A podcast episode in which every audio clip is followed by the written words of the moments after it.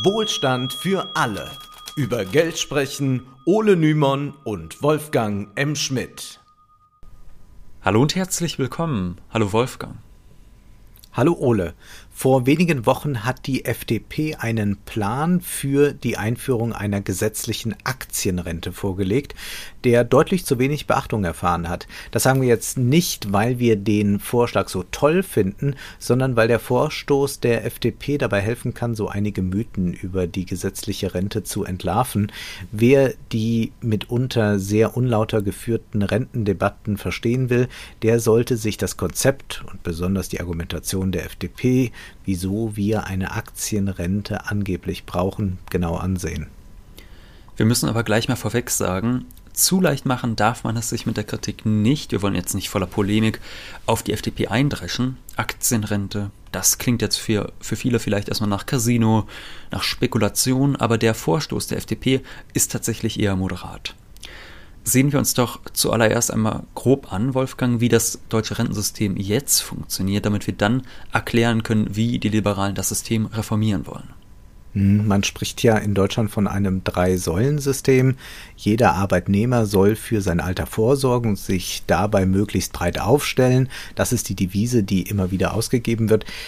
Die erste Säule ist dabei die staatliche Rente. In Deutschland haben wir ein sogenanntes umlagefinanziertes Rentensystem. Das bedeutet, die Renten der heutigen Rentner werden aus den Versicherungsbeiträgen der heutigen Arbeitnehmer bezahlt. Konkret bedeutet das, ein Teil der heute gezahlten Löhne fließt in die Rentenversicherungstöpfe und wird direkt wieder ausgezahlt an die Rentenempfänger. Stellen wir uns mal vor, du, Wolfgang, du seist ein Arbeitnehmer in meinem Betrieb, in meinem Unternehmen. Du bekommst einen Lohn von 2000 Euro und der Beitragssatz für die Rentenversicherung, der beträgt 18,6 Prozent. Den musst du aber nicht alleine tragen, sondern den teilen wir uns. Das bedeutet, diesen Beitrag in Höhe von 18,6 Prozent, den teilen wir uns auf. Man spricht von paritätischen Beiträgen. So, du zahlst also 9,3 Prozent deines Bruttolohns. Das sind 186 Euro an die Rentenversicherung und das gleiche gilt auch für mich. Also auch ich zahle 186 Euro für dich an die Rentenversicherung. Dieses Geld wird nun aber nicht für mich gespart, sondern es wird direkt genutzt, um die gegenwärtigen Renten zu finanzieren. Ich erwerbe durch meine Einzahlung zwar einen Anspruch auf eine spätere Rente, diese wird aber nicht aus meinen Beiträgen, sondern aus denen der kommenden Generation bezahlt, genauso wie ich nun die Rente meiner Eltern oder Großeltern durch meine Beiträge finanziere. Dieses Umlagesystem ist schon länger in der Kritik. Immer wieder heißt es, dass diejenigen, die heute einzahlen, über den Tisch gezogen werden, da ihre Beiträge ja nicht für sie gespart und verwaltet werden, sondern an Rentner einfach ausgezahlt werden. Genau, und dieses Argument wird deshalb vorgebracht, weil es immer wieder heißt, dass die Demografie in Zukunft zum großen Problem wird. Immer mehr Alte kommen in Deutschland auf immer weniger Erwerbstätige und deshalb wird die Rente irgendwann nicht mehr durch das Umlagesystem finanziert werden können. Hans-Werner Sinn zum Beispiel, der warnte schon 2014 im Handelsblatt in einem Interview, Zitat, das wohl großzügigste Rentensystem der gesamten Welt hat die Deutschen zu Tourismusweltmeistern gemacht und eine atemberaubende Infrastruktur von Seebädern auf Mallorca geschaffen. Heerscharen von Rentnern lassen sich, finanziert vom deutschen Umlagesystem, von Luxuslinern durch die Weltmeere schaukeln. Nur Kinder hat das System nicht hervorgebracht. Wir brauchen eine Rentenreform. Ja, schön, dass Hans-Werner Sinn das so schildert. Er selbst bekommt ja keine Rente. Er bekommt nämlich als Professor eine Pension und schreibt ja dann auch noch äh, ganz herrliche Sachbücher. Ich glaube, und dem geht's auch materiell ganz schlecht. Also der, äh, dem ja. geht's echt an den Kragen und während da die anderen Rentner alle auf Malle liegen und sich im Strandkorb ja. was gönnen. Äh, das Problem ist ein bisschen, dass die Leute, die er da anprangert, eher zu denen gehören, die seine Bücher kaufen. Also muss man immer ein bisschen vorsichtig sein, ob man da nicht gerade eine Publikumsbeschimpfung betreibt. Naja, auch wenn das sehr demagogisch formuliert ist, ergibt der grundsätzliche Punkt ja intuitiv erst einmal Sinn. Viele Alte, wenig Junge. Wie soll da die Rente finanzierbar sein? Wir werden aber später sehen, dass diejenigen, die diese Argumentation vorbringen, es sich oft sehr einfach machen.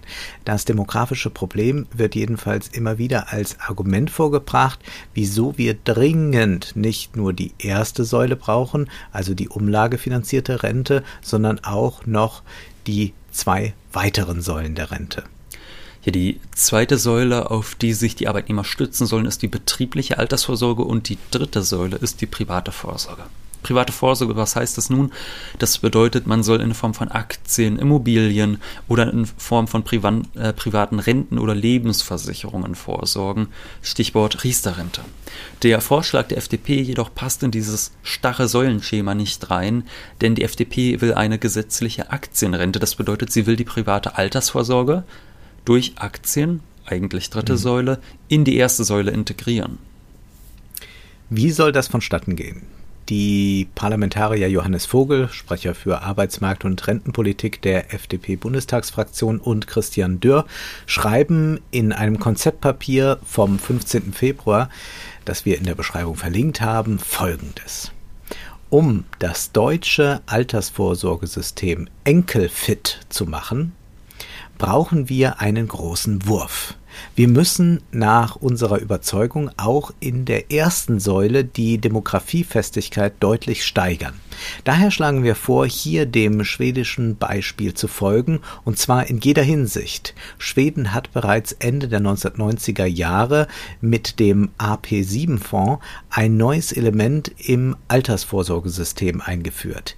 Dieser legt 100 Prozent des Anlagekapitals in Aktien an, größtenteils über weltweite Indexfonds.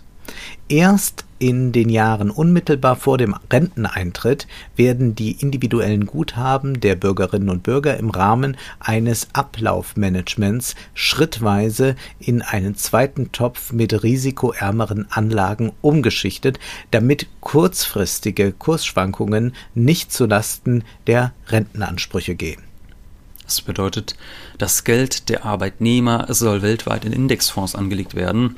Und deshalb ist es auch verkürzt, äh, das Ganze als riskante Casino-Strategie zu brandmarken, denn tatsächlich können wir ja schon sagen, auch wenn es immer wieder Krisen gibt, Langfristig gesehen ist es eher unwahrscheinlich, dass bei einer Anlage über doch recht stark gestreute Indexfonds Verlust gemacht wird. Das bedeutet, er beantwortet aber nicht die Frage, wie denn die Aktienrente in die erste Säule integriert werden soll. Nun, das beschreiben die Parlamentarier folgendermaßen. Zitat, in Schweden wurde der AP7 nicht ergänzend zur ersten Säule des Rentensystems eingeführt, sondern als Teil der ersten Säule. Alle Versicherten zahlen in Schweden verpflichtend 2,5 Prozent ihres Bruttoeinkommens in den AP7 oder in ein vergleichbares Finanzprodukt ein. Und daran soll man sich nun auch in Deutschland orientieren. Das heißt da, konkret schwebt uns vor, dass jede und jeder Versicherte zum Beispiel 2% des eigenen Bruttoeinkommens verpflichtend in die gesetzliche Aktienrente einzahlt, wie in Deutschland üblich, aufgeteilt in Arbeitnehmer- und Arbeitgeberbeitrag. Der Beitrag zur umlagefinanzierten gesetzlichen Rente wird um exakt denselben Prozentsatz gesenkt. Die gesetzliche und verpflichtende erste Säule des Rentensystems besteht damit künftig aus zwei Elementen. Wie bisher auch werden aus sozialversicherungspflichtigen Entgelten weiterhin aktuell 18,6 Prozent für die Altersvorsorge aufgewendet. Neu wäre, dass neben dem deutlich größeren Teil von zum Beispiel 16,6 Prozent, der weiter in die umlagefinanzierte Rentenversicherung fließt, ein kleiner Teil von zum Beispiel 2 Prozent in eine langfristige, chancenorientierte und kapitalgedeckte Altersvorsorge, die gesetzliche Aktienrente, fließt. Die Vorteile sind laut den Parlamentariern enorm. Die Rendite durch Aktien sei größer, vor allem aber sei diese Rente generationengerechter. Das können wir immer wieder aus diesem Papier herauslesen. Zum Beispiel heißt es dort, gleichzeitig wird auch die erste gesetzliche Säule der Alterssicherung langfristig abgesichert und durch die Teilkapitaldeckung gegen demografische Herausforderungen gefestigt. Das dient unmittelbar der Generationengerechtigkeit. Das wird nun erst einmal behauptet, inwiefern demografische Herausforderungen aber wirklich dadurch gelöst werden und wie schlimm sie wirklich sind, das wird an keiner Stelle erklärt. Also sehen wir uns doch einmal die demografische Lage an. Ist sie wirklich so dramatisch, wie oft behauptet wird? Dazu können wir uns natürlich ansehen, wie viele junge arbeitsfähige Menschen auf wie viele Rentner kommen. Aber das allein sagt uns wenig. Wir müssen ja auch wissen, wie viele junge Menschen früher auf einen Rentner gekommen sind. Klingt jetzt vielleicht erst noch ein bisschen verwirrend, aber es gibt eine sehr lesenswerte Publikation der Rosa-Luxemburg-Stiftung. Äh, dort geht es um Mythen und Fakten zur Rentenpolitik. Und da heißt es zum demografischen Wandel, Zitat, Tatsächlich gibt es den, Demo den demografischen Wandel. Doch dieser Prozess dauert schon seit mehr als 100 Jahren an. Der größte Teil davon liegt bereits hinter uns, ohne dass die gesetzliche Rente massiv Schaden genommen hätte. Die Fakten sind eindeutig. 1910 kamen auf eine Person ab 65 Jahren 10,3 Personen im Alter von 20 bis 64 Jahren. 1960 waren es 5,2, heute sind es gerade mal 2,7 Personen im arbeitsfähigen Alter, die auf eine Person ab 65 Jahren kommen. Dass in Deutschland die Geburtenraten sinken und immer weniger junge auf immer mehr alte Menschen kommen, ist also keineswegs eine große Neuigkeit. Tatsächlich können wir diesen Prozess seit mehr als einem Jahrhundert beobachten. Da wäre es durchaus interessant, die FDP zu fragen, wieso der demografische Kollaps nicht schon lange eingetreten ist, warum erst jetzt oder in den nächsten Jahren. Nun, das liegt zum Beispiel daran, dass bei stetig steigender Wirtschaftsleistung immer weniger Menschen ausreichen, um die gesellschaftlich notwendigen Produkte zu produzieren. Insbesondere in den Nachkriegsjahrzehnten gab es ein starkes Wachstum der Produktivität und damit auch der Löhne, weshalb das demografische Problem eher gering war. Die hohen Wachstumsraten der Nachkriegsjahrzehnte, die haben wir bekanntlich nicht mehr, aber wir haben ja immer noch ein relativ moderates jährliches Wachstum vorausgesetzt. Wir haben jetzt nicht gerade eine Krise wie die Corona-Krise, aber auf so eine Krise kann man sich mhm. ja ohnehin eigentlich als Gesellschaft kaum vorbereiten. Von daher ist es nicht ausgemacht, dass eine schrumpfende Bevölkerung immer ein großes Problem ist. Vielmehr müsste die FDP jetzt eigentlich mal erklären, wieso ausgerechnet jetzt. Also man hätte ja auch in den 1960er Jahren sagen können, Hilfe, äh, früher waren es noch zehn Personen, äh, zehn erwerbstätige Personen, die auf den Rentner kommen, jetzt sind es nur noch fünf, jetzt müssen wir mal alle den äh, Gürtel enger schnallen. Das hat damals ja auch äh, keiner gesagt. Oder falls es damals jemand gesagt hat, haben diejenigen ja offensichtlich Unrecht behalten. Von daher müsste die FDP, finde ich, schon mal so ein bisschen in Vorleistung gehen und mal erklären, warum jetzt der ganz schlimme Punkt ist. Denn wir sind ja einfach eine äh, Gesellschaft, die eine wahnsinnige Überproduktion hat, äh, die die Rentner, viele Rentner sicherlich auch heute gerne bekämen. Also denken wir einfach nur daran, wie viel Kleidung, wie viel Lebensmittel weggeschmissen werden. Das ist ja, äh, ja, also so zu tun, als würden wir jetzt in einer Mangelgesellschaft leben, ist ja einfach falsch. Die Idee, dass man, um jedem eine auskömmliche Rente zu bezahlen, eine stetig wachsende Bevölkerung braucht, ist eher Unfug. Es stellen sich aber ganz andere Probleme. Wenn wir ein umlagefinanziertes Rentensystem haben, das bedeutet, heutige Löhne äh, generieren Versicherungsbeiträge und die werden umverteilt. Denn es ist auch klar, dass die ausgezahlten Renten niedrig sind, wenn die Löhne niedrig sind, vorausgesetzt der Staat will die Renten nicht noch steuerlich bezuschussen. Wenn man also gute Renten will, dann sollte man sich vielleicht auch einmal fragen, ob es denn unglaublich klug und alternativlos ist, einen großen Niedriglohnsektor zu fördern. Aber, aber die armen Unternehmer.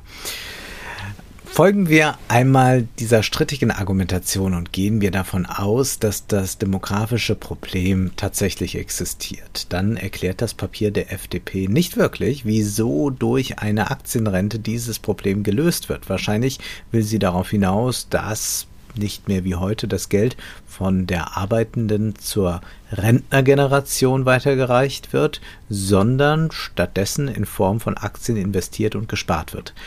Das ändert aber nichts daran, dass ein jedes Rentensystem darauf setzt, dass die jungen Erwerbstätigen für die Alten produzieren. Ob die Rente dann umlagefinanziert oder kapitalgedeckt ist, macht in dieser Hinsicht wenig aus. Und dieses Problem, das ist keineswegs neu. Also schon 1952, vor fast 70 Jahren, Ähm, da stellte man sich ähnliche Fragen. Das war nämlich fünf Jahre vor der großen Rentenreform in der Bundesrepublik. 1957 gab es eine große Rentenreform und in den Jahren zuvor gab es dann eine Diskussion, wie sollen wir denn die Rente finanzieren? So, der Soziologe Gerhard Mackenroth, der stellte damals in seinem Aufsatz Reform der Sozialpolitik durch einen deutschen Sozialplan fest, nun gilt der einfache und klare Satz, dass aller Sozialaufwand immer aus dem Volkseinkommen der laufenden Periode gedeckt werden muss. Es gibt gar keine andere Quelle und hat nie eine andere Quelle gegeben, aus der Sozialaufwand fließen könnte. Es gibt keine Ansammlung von Fonds, keine Übertragung von Einkommensteilen von Periode zu Periode, kein Sparen im privatwirtschaftlichen Sinne. Es gibt einfach gar nichts anderes als das laufende Volkseinkommen als Quelle für den Sozialaufwand. Das ist auch nicht eine besondere Tücke oder Ungunst unserer Zeit, die von der Hand in den Mund lebt, sondern das ist immer so gewesen und kann nie anders sein.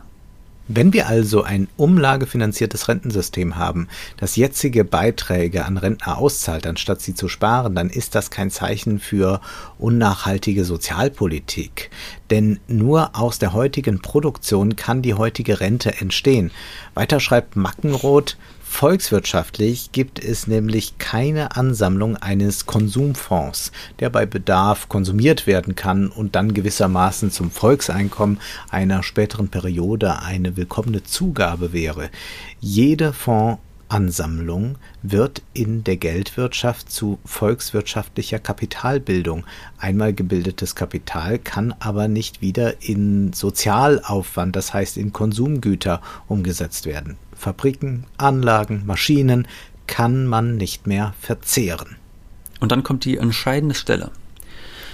Kapitalansammlungsverfahren und Umlageverfahren sind also der Sache nach gar nicht wesentlich verschieden. Volkswirtschaftlich gibt es immer nur ein Umlageverfahren. Das heißt eben, aller Sozialaufwand wird auf das Volkseinkommen des Jahres umgelegt, indem er verzehrt wird. Diese Tatsache bezeichne ich hier und anderswo als das Prinzip der Einheit des Sozialbudgets.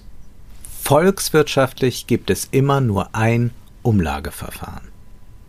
Es gibt immer nur ein Umlageverfahren. Den Satz, den sollten sich manche Konservative und Liberale heute einmal vor Augen halten, bevor sie über die Rente sprechen. Um übrigens Missverständnissen vorzubeugen, Mackenroth war keineswegs ein Linker. Tatsächlich wurde er bereits 1933 NSDAP-Mitglied. Wir haben es hier also nicht mit einem linken Theoretiker zu tun, der gegen kapitalgedeckte Altersvorsorge polemisiert. Was Mackenroth in diesem Text lediglich nüchtern feststellt und was dann auch als Mackenroth-Theorem in die Wirtschaftstheorie eingegangen ist, ist, dass die Art und Weise, wie die Rente finanziert wird, relativ egal ist, da es immer ein Umlageverfahren gibt. Das ist nie anders. Die von den Werktätigen produzierten Güter werden, wenn man so will, auf die Rentner umgelegt. Und deshalb ist es auch eine etwas abenteuerliche Behauptung, das demografische Problem sei durch eine Aktienrente gelöst. Da könnte man natürlich als Liberaler das Markenrot-Theorem kritisieren und darauf verweisen, dass man ja international investieren kann. So wird die eigene Altersvorsorge nicht nur von der eigenen Volkswirtschaft abhängig gemacht. Das ist ja übrigens äh, genau der Weg, den man in Norwegen gewählt hat. Da mhm. hat man sehr hohe Einnahmen aus Ölgeschäften und investiert die dann international, sodass, obwohl die norwegische Wirtschaft, wenn man das Öl mal außen vor lässt, nicht so sonderlich stark ist, die Einnahmen nur so sprudeln. Ja, und wo hat Norwegen 2020 vor allem Gewinne gemacht? In den USA, da lief es mit der Wirtschaft relativ gut und dort hat man äh, vor allem hohe Aktiengewinne dann natürlich gehabt. Äh, der DAX, äh, der Dow Jones ging nach oben und China ist extrem wichtig für äh, diesen norwegischen Pensionsfonds. Auch der Vorschlag der FDP lässt das anklingen. Dort heißt es, die im internationalen Vergleich gering ausgeprägte Aktienkultur in Deutschland führt dazu, dass ganz normale Bürgerinnen und Bürger mit kleinen und mittleren Einkommen weniger von den Chancen der Globalisierung und der Produktivität erfolgreicher Unternehmen profitieren, als dies in vielen anderen Ländern der Fall ist. Aber ob mit internationalen Investments das demografische Problem gelöst wird, ist wohl fraglich. Es würde wohl bestenfalls abgemildert. Vor allem aber wäre ja fraglich, kann das jeder Staat so machen? Könnte man weltweit ein Rentensystem auf dieser Basis einführen oder ist das nur ein Rentensystem, von dem ohnehin reiche Industriestaaten noch weiter profitieren? Oder im Falle Norwegens Ölstaaten. Was, mhm. wenn dieses Konzept. Ja, die machen aber viel jetzt hier grüne Energien und so, haben die jetzt nochmal gesagt. Mhm. Ja, was, Wolfgang, wenn die das Konzept kapitalgedeckte Altersvorsorge nur auf Kosten anderer Länder und ihrer Arbeitnehmer möglich ist? Denn diese erwirtschaften Profite die dann entweder in Form von Dividenden direkt an die deutschen Aktionäre gehen oder sie sorgen für eine Wertsteigerung des Unternehmens, die sich dann in höheren Aktienwerten niederschlägt. Das demografische Problem Deutschlands wird damit einfach auf andere Volkswirtschaften abgewälzt, könnte man sagen. Und dieser Eindruck, der entsteht auch sonst an manchen Stellen, wenn man dieses äh, FDP-Papier liest, nämlich immer dann, wenn die FDP darauf verweist, wie wichtig die Zuwanderung von Fachkräften sei. Mhm. Im Konzeptpapier heißt es dazu, durch den Übergang zur gesetzlichen Aktienrente lässt sich eine dauerhafte Einhaltung der Regeln der Schuldenbremse realisieren. Gott sei Dank. Wenn wir auch den zweiten entscheidenden Schritt zur nachhaltigen Sicherung unseres Wohlstands machen. Wir brauchen ein komplett neues Einwanderungsrecht, das Fachkräfte aus der ganzen Welt nach Deutschland holt, die mit ihren innovativen Ideen, aber eben auch mit ihren Steuer- und Beitragszahlungen zu Wachstum und Wohlstand beitragen. Hier wird also propagiert, die Einwanderung nach Deutschland soll nach Kriterien der Verwertbarkeit geregelt werden und ob andere Länder dann vielleicht wichtige Fachkräfte verlieren, das kann uns Deutschen ja dann egal sein. Äh, Im Gegenteil, ich warte dann auf diesen FDP-Beitrag. Äh, das Problem äh, bei den armen Ländern ist, dass sie zu wenig Fachkräfte haben. Äh, ja. Dass sie dann einfach zu wenig tun oder so. Also es wird, man kann das ja dann drehen und wenden, wie man möchte. Ja, am beliebtesten wird dann ja wahrscheinlich die Strategie sein, man lässt die anderen Länder ihre Fachkräfte ausbilden, äh, mhm. beispielsweise in Osteuropa, und dann äh, holt man die äh, nach Deutschland unter dieser äh, Kapital- und Personenfreiheit, die nun mal äh, der Schengen-Raum bietet, äh, ja. was natürlich also wir sind jetzt ja alles andere als Verfechter eines illiberalen äh, Einwanderungsrechts. Also nicht, dass uns das jetzt irgendwie falsch ausgelegt ja. wird, aber man muss ja schon mal darüber sprechen, dass das häufig auf Kosten anderer Volkswirtschaften geht, diese Argumentation. Ja. Mhm. Jedenfalls, auch wenn die Vorschläge der FDP eher moderat sind und mit Casino wenig zu tun haben, finden wir, das wird wahrscheinlich klar, die Vorschläge wenig überzeugend. Und ich habe mich auch zum Beispiel bei der Lektüre dieses Konzeptpapiers gefragt, wie das denn mit den sonstigen Äußerungen von FDP-Politikern so vereinbar ist. Denn immer wieder kritisieren Liberale ja die EZB dafür, dass ihre Niedrigzinspolitik für eine Vermögenspreisinflation sorge. Zur Erinnerung nochmal, wir haben eine ziemlich geringe Verbraucherpreisinflation, also Butter und Brot werden kaum teurer, äh, aber im Bereich der Vermögenswerte kann man tatsächlich von Inflation sprechen. Das betrifft zum Beispiel Aktien und Immobilien. Und die EZB wird da immer wieder von Liberalen kritisiert und sicherlich auch zum Teil zu Recht kritisiert, äh, dass sie da zur Blasenbildung beiträgt. Gleichzeitig berufen sich dann dieselben Liberalen jetzt auf diese hohen Aktienwerte um mit ihnen für eine Aktienrente zu werben, weil die ja angeblich so viel Rendite bringt. Und das äh, würde ich sagen, ist schon ein sehr großer Widerspruch Widerspruch an sich. Also wir sind jetzt ja bislang in dieser Folge auch erstmal davon ausgegangen, ähm, Wachstum an den Aktienmärkten korreliert irgendwie mit Wachstum in der Realwirtschaft. Haben wir jetzt mal der mhm. Vereinfachung halber angenommen. Aber wenn wir uns mal von dieser Grundannahme lösen, ähm, dann finde ich, wird das auch sehr äh, widersprüchlich in der Argumentation. Ja, blicken wir mal auf die Aktie von Tesla. Im Januar 2021 schrieb die Zeitung New Statesman, dass Tesla ca. 1600 Jahre brauchen könnte, um so viel Geld zu verdienen, wie an den Aktienmärkten in das Unternehmen investiert wurde. Sich nun auf diese nicht nur aber auch von den Zentralbanken aufgeblähten Aktienwerte zu berufen, die man sonst kritisiert, zeugt schon von einer gewissen kognitiven Dissonanz. Wir wollen aber zuletzt auf eine ideologische Komponente eingehen, die sicherlich auch eine Rolle spielt. Die FDP-Politiker schreiben in dem Papier, eine breitere Aktienkultur führt dazu, dass die Masse der Bevölkerung zu Teilhabenden, zu Unternehmenseigentümerinnen und Unternehmenseigentümern in der Marktwirtschaft wird. Ist das nicht großartig? Jetzt, jetzt haben wir nur noch Kapitalisten, wie Margaret ja. Thatcher das ja auch wollte. Jetzt können wir nicht mehr hier mit dem Klassenkampf kommen. Ja, also wer eine Apple-Aktie hat, von wie viele Apple-Aktien gibt es nochmal? Irgendwie 100.000 oder so, der ist dann auch schon ja. Co-Eigentümer quasi. Ja, ja. Ja, also die Idee lautet, wir machen die Leute zu Eigentümern und suggerieren ihnen dann, dass auch sie zur Klasse der Besitzenden gehören. Das ist aber wirklich natürlich eine ideologische Verschleierung von Klassenunterschieden, muss man einfach sagen. Also da ist es, äh, es ist ja weit völlig egal, ob so ein normaler Arbeitnehmer auch ein paar Aktien besitzt oder nicht. Wir leben so lange weiterhin in einer Klassengesellschaft, solange es einige gibt, die Kapital besitzen und damit über die Arbeitskraft anderer verfügen und solange es dann auch andere gibt, die ihre Arbeitskraft verkaufen müssen, um zu überleben. Und da ändert auch kein Aktiendepot dran etwas. Also wenn ich jetzt zwei Apple und drei Tesla-Aktien habe, äh, das ändert nichts daran, dass ich jeden Tag äh, zur Arbeit gehen muss als normaler Arbeitnehmer, um meinen Lebenserwerb zu sichern. Und das gilt nicht für alle Menschen in der Gesellschaft. Und diese Klassenverhältnisse, äh, die ja miteinander sehr eng zu tun haben, die, die werden dadurch einfach verschleiert. Ja, und Teilhabe nochmal auf was anderes bezogen ist auch sehr irrsinnig. Du kannst also jetzt ja nicht, weil du eine Tesla-Aktie besitzt, mal zur Aktionärsversammlung gehen und ja. dann auf den Tisch schauen und sagen, lieber Elon, so geht's aber nicht weiter. Jetzt investieren wir mal in dieses oder jenes Projekt. Äh, das heißt, äh, diese kleinen Aktionäre werden ja auch dann äh, im Falle aller Fälle immer über den Tisch gezogen. Das hat sich ja auch schon ganz häufig gezeigt.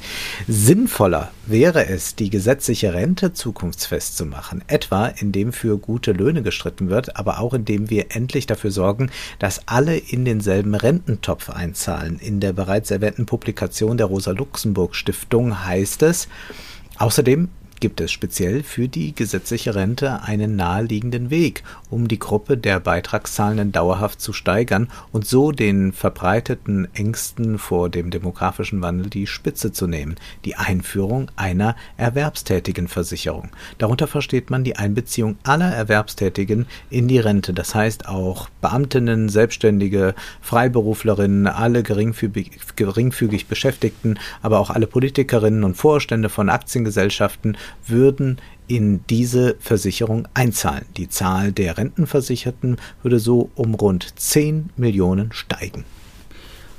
10 Millionen Menschen mehr, die in die Rentenversicherung einzahlen. Das würde doch sicherlich schon helfen, könnte man denken. Es wird tatsächlich in dem FDP-Papier eher so nebensächlich als Scheinlösung äh, noch deklariert. Ähm, aber auch wenn der Staat äh, muss man sagen, äh, in Zukunft vielleicht die Renten nicht mehr allein aus den Versicherungsbeiträgen bezahlen kann, sondern die bezuschussen muss durch Steuermittel beispielsweise oder durch äh, neue Schulden, ist das ja vielleicht nicht unbedingt der Weltuntergang. Also die FDP, die beklagt jetzt zum Beispiel, dass der Staat im vergangenen Jahr die Renten mit knapp 100 Milliarden Euro bezuschusst hat. Das liegt aber vor allem daran, dass wir ja nicht nur Rente haben für Erwerbstätige, ne? sondern wir hm. sprechen ja auch über andere Renten, zum Beispiel über die sogenannte Mütterrente oder Erwerbslosenrenten. Äh, das heißt, es gibt einfach einige Renten, von denen der Staat verspricht, sie an die Bürger auszuzahlen in bestimmten Fällen und die werden nicht durch die Beiträge der Erwerbstätigen gedeckt. Und von daher kann man da auch nicht sagen, äh, das Umlagesystem äh, scheitert offensichtlich, denn das sind einfach Renten, wo sich der Staat selbst verpflichtet zu sagen, die zahlen wir aus. Und äh, die zahlen wir unabhängig von den Beiträgen aus der gesetzlichen Rentenversicherung aus. Und auch wenn 100 Milliarden Euro eine Menge Geld sind, wir sollten uns immer wieder vor Augen halten, dass Unionspolitiker alleine für den Wehretat in Zukunft knapp 60 Milliarden Euro pro Jahr ausgeben wollen. Würde man solche idiotischen Vorgaben wie das 2%-Ziel der NATO nicht einhalten, wäre schon einmal eine Menge weiteres Geld da, mit dem man auch in Zukunft die Rente finanzieren kann, ganz ohne dass der Staat Schulden machen muss. Aber dieser Kritik scheint sich die FDP nicht anschließen zu wollen. Sie will keine weiteren staatlichen Zuschüsse und schreibt, wir alle erhalten solide öffentliche Haushalte, in denen Investitionen in Sicherheit, Bildung und Infrastruktur nicht durch ständig steigende Rentenzuschüsse verdrängt werden. Ich glaube, das kann man ja auch vielleicht mal umkehren, diesen Satz, und einfach mal sagen, im Umkehrschluss bedeutet das, die Investition in Sicherheit zum Beispiel in unproduktive äh, und auch übrigens sehr klimaschädliche Panzer und Gewehre, die sollen doch bitte in Zukunft die Rentenzuschüsse verdrängen. Ja. Wer die Rente zukunftssicher machen will und eine friedliche Politik will, der sollte also nicht der FDP auf den Leim gehen, die äh, Arbeitnehmern die Illusion vermitteln will, nun zur besitzenden Klasse zu gehören. Aber das bringt uns zu guter Letzt noch auf einen Hinweis, nämlich wir weisen hin auf unsere neue Folge Wohlstand für alle Literatur, die am Samstag erscheinen wird. Und als hätten wir es geahnt, äh, das Thema des Romans passt sehr gut. Wir sprechen über Gisela Elsners Roman Otto der Großaktionär. Und dieser Otto der Großaktionär, der glaubt auch ein feiner Herr zu sein, weil er fünf Aktien des Konzerns besitzt, für den er schuften muss. Nun ist erst einmal Schluss für heute aber, denn Zeit ist Geld. Prosit. Das war Wohlstand für alle. Ihr könnt uns finanziell unterstützen über paypal.me-ole und Wolfgang oder über die in der Beschreibung angegebene Bankverbindung. Herzlichen Dank.